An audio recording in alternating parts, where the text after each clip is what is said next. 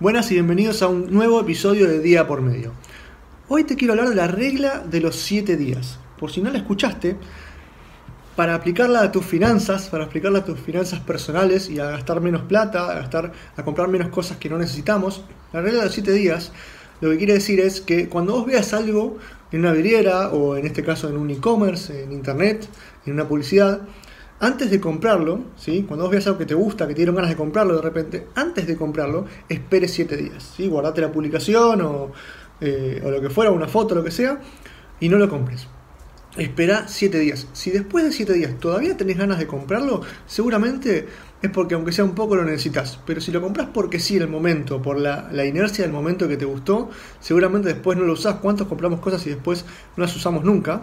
Entonces esperar 7 días es una muy buena estrategia, les recomiendo que usen esa ley.